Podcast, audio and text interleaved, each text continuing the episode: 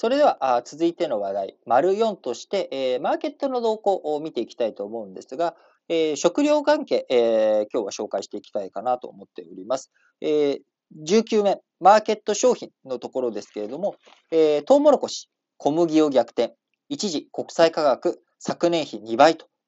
いうことになっております。え、主要穀物、トウモロコシの国際価格が今、高値圏で、え、揺れております。中国で、えー、飼料用、えー、その豚とかね、えー、鶏の食べ物としての、えー、飼料用の買い付けが旺盛な一方、えー、米国などの高温乾燥による供給不安が重なって、昨年の2倍強の水準で、えー、推移しているということになっており、一時、えー、小麦価格をトウモロコシ価格が7年10ヶ月ぶりに上回ったということになっております。えこちらね、まさに、あの需要はあるんだけど、供給が追いつかないということで価格が上がるっていう、まあ、あの、すごい、経済のね、マーケットの、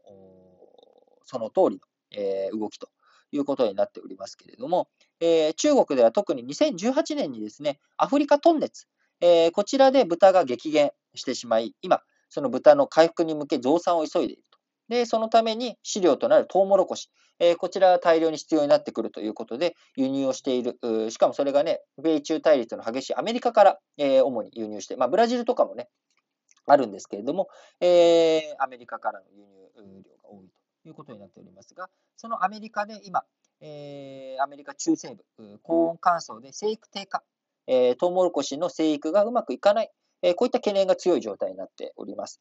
そのため、米農務省の予想では、アメリカの2020年から21年度のトウモロコシの期末在庫率、8月末の在庫量を輸出を含む年間消費量で割った割合ですね。こちら、7.4%と需給逼迫の目安とされる10%を下回る。在庫がね、まあ、年間の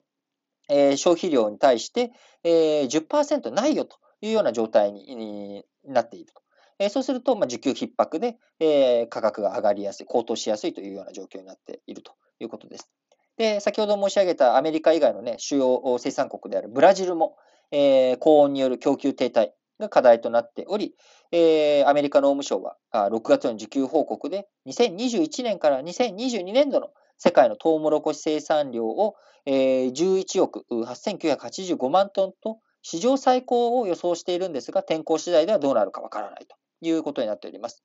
えー、足元のね、トウモロコシ先物、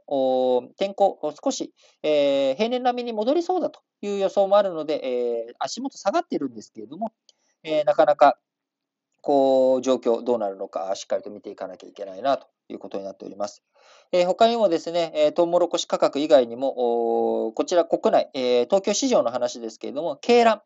えー、卵の卸値が高い状態になっています。えー、こちらも、日本でもですね、供給が、えー、鳥インフルエンザの感染拡大で、えー、採卵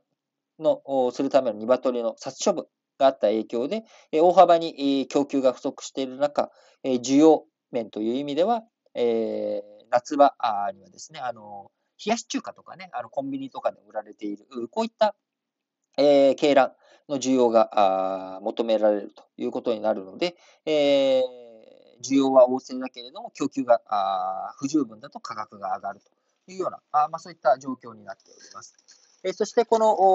需要は旺盛なんだけれども、供給不安で、えー、なかなか、あのー、なんだ、えー、こう価格が上がらないっていうようなところについてはですね、あの、原油についても同じ動きがありますので、えー、そちらもご紹介しておきますと、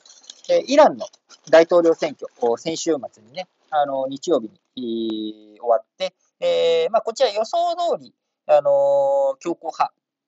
が出てきたと、強硬派の人があトップに立ったということではあるんですが、え、今、あまあ、そのイラン核合意、やっぱり暗雲になるよねということで、えー、そうすると、イランの、えー、金融措置、原油の金融措置が早期に解除される可能性がなくなった、薄くなってしまった。そうすると供給が減ってしまう。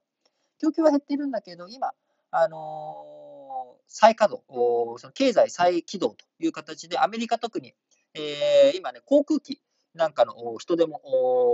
足りないっていうような状況になって、加熱しているアメリカ経済。えそうなってくると、アメリカ、まだね、当然、え地球温暖化のために環境対策やっていくんだっていうことを、進めていくけど、目先ね、あの車を動かすためには原油が必要。え何か工場を動かすためにもエネルギー源として原油が必要ということで、原油の需要は非常に旺盛。なんだけれども、供給が絞られていく、しぼんでいる、供給が追いつかないっていう状態、これは変わらないよねっていうことで、今現状、原油、100ドル超に上がっていくんじゃないかっていうような観測が出ているということです。ただこちらもですね、7月1日に、えー、石油輸出国機構 OPEC とロシアなど非加盟国で構成する OPEC プラスの会合が開かれます。その会合の中で、えー、今ね、あの油価どんどん上がってきてるから、増産したいよっていうような構成国、えー、出てきても不思議ではありませんので、えー、そうなってくると、あの価格が下がるということも十分あり得るので、えー、原油価格、需給に応じて、またこちら、動きがね、活発化していくんだろうなと思っております。今、あの株価、少し高止まりして、えー、そこから崩れたりというようなところで、アップダウン激しくなっている中、え不動産とか他のオルタナティブ資産と言われる、え株とか債券以外の資産、あ市場で、えやり取り、買い、やり取りできるね、えそういった資産にお金が振り向けられているというような情勢にもあります。えしっかりとね、この辺、えどうなっていくのかということを見ていくっていうのが、え重要、大切になってくるのかなと思いますので、えー、引き続きしっかりと市場、マーケットをウォッチしていきたいなと思います。え、それでは次の話題に移りたいと思います。